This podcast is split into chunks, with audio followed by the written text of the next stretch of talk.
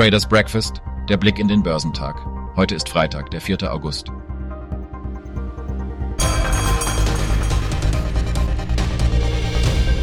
Die asiatisch-pazifischen Märkte waren am Freitag uneinheitlich.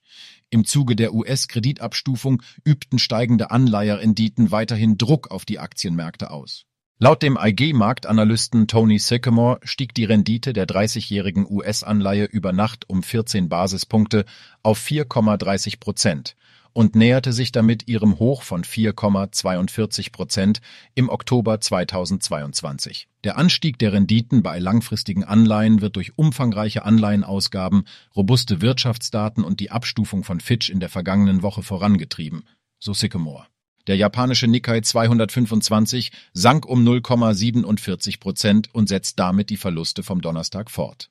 Auch der Topix notierte um 0,45 Prozent niedriger. Dagegen zeigte der südkoreanische Kospi eine positive Entwicklung und stieg um 0,26 Prozent, während der Kosdaq um 0,19 Prozent zulegte. Auch der Hang Seng Index in Hongkong verzeichnete eine Erholung. An diesem Freitag steht in den Vereinigten Staaten der monatliche Arbeitsmarktbericht an, der auch für die weitere Entwicklung der Zinspolitik von Bedeutung ist.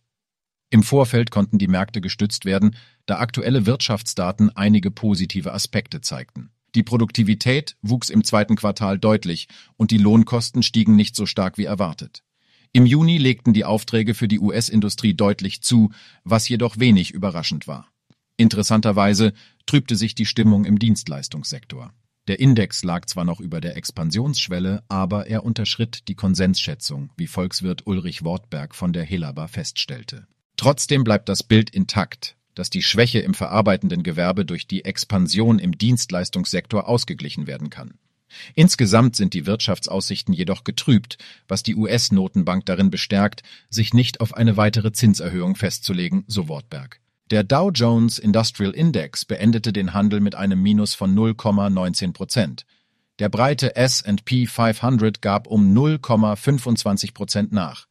Der technologielastige Auswahlindex Nasdaq 100 verlor 0,11 Prozent. Unter den Einzelaktien an der Nasdaq fielen die Anteilscheine von Qualcomm um 8,2 Prozent.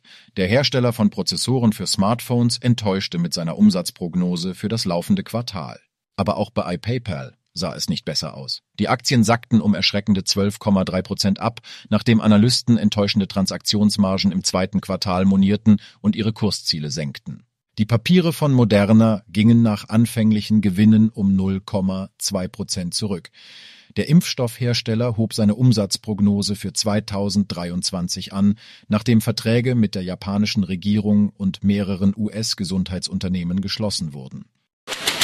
Der DAX verzeichnete am Donnerstag einen Rückgang von 0,79 Prozent auf 15.893. Damit setzt sich der schwache Start in den August fort, nachdem der deutsche Leitindex am Montag noch einen Rekord bei 16.528 Punkten erreicht hatte.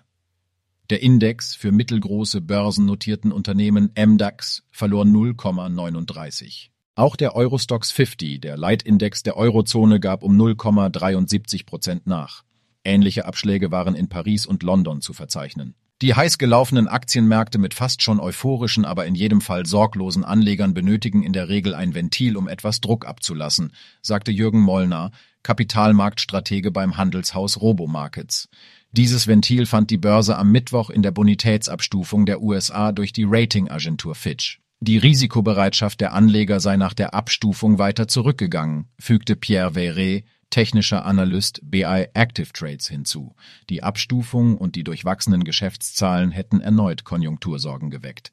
Fitch hatte den USA überraschend die Bestnote für ihre Kreditwürdigkeit entzogen, womit sie sich der Konkurrentin S&P anschlossen, die das Rating bereits 2011 gesenkt hatte. Bei den Einzelwerten konnte sich Zalando an der DAX-Spitze behaupten und gewannen knapp sieben Prozent.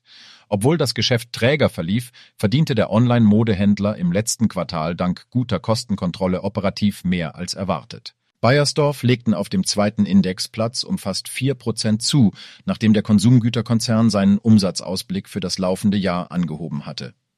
Dies war auf das gut laufende Hautpflegegeschäft mit den Marken Nivea und Eucerin zurückzuführen.